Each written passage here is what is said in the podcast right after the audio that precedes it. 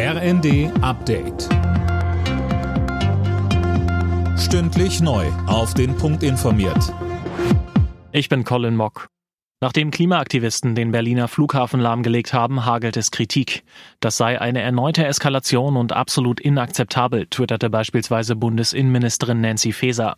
Diese Aktionen würden die Akzeptanz für den Kampf gegen den Klimawandel nur zerstören, so Faeser weiter. Forderungen nach harten Strafen werden teilweise laut und die könnte es dieses Mal auch geben. Für einen Eingriff in den Flugverkehr droht Gefängnis. Aktivisten der letzten Generation hatten sich am Flughafen BER ans Rollfeld geklebt und etwa zwei Stunden dafür gesorgt, dass Flüge weder abheben noch landen konnten. Der UN-Menschenrechtsrat hat beschlossen, die Gewalt im Iran gegen Protestierende unabhängig zu untersuchen. Das Gremium hat eine entsprechende Resolution verabschiedet, auf Initiative von Deutschland und Island. Max Linden berichtet. Verstöße gegen die Menschenrechte sollen nun von Experten dokumentiert werden. Außerdem geht es darum, Beweismaterial zu sichern. Teheran geht seit Wochen mit Gewalt gegen friedliche Demonstrierende vor. Den Opfern sei man es schuldig, die Verantwortlichen zur Rechenschaft zu ziehen, so Außenministerin Baerbock.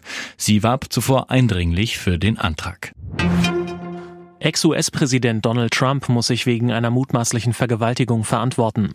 Die Kolumnistin E. Jean Carroll hat ihn wegen eines Vorfalls in den 90ern verklagt.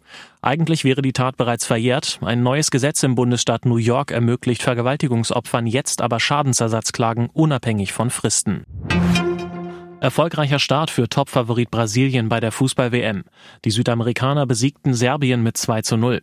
Zuvor war auch Portugal mit einem Sieg ins Turnier gestartet. Das Team um Superstar Cristiano Ronaldo schlug Ghana mit 3 zu 2. Außerdem gewann die Schweiz gegen Kamerun mit 1 zu 0 und Uruguay und Südkorea trennten sich 0 zu 0. Alle Nachrichten auf rnd.de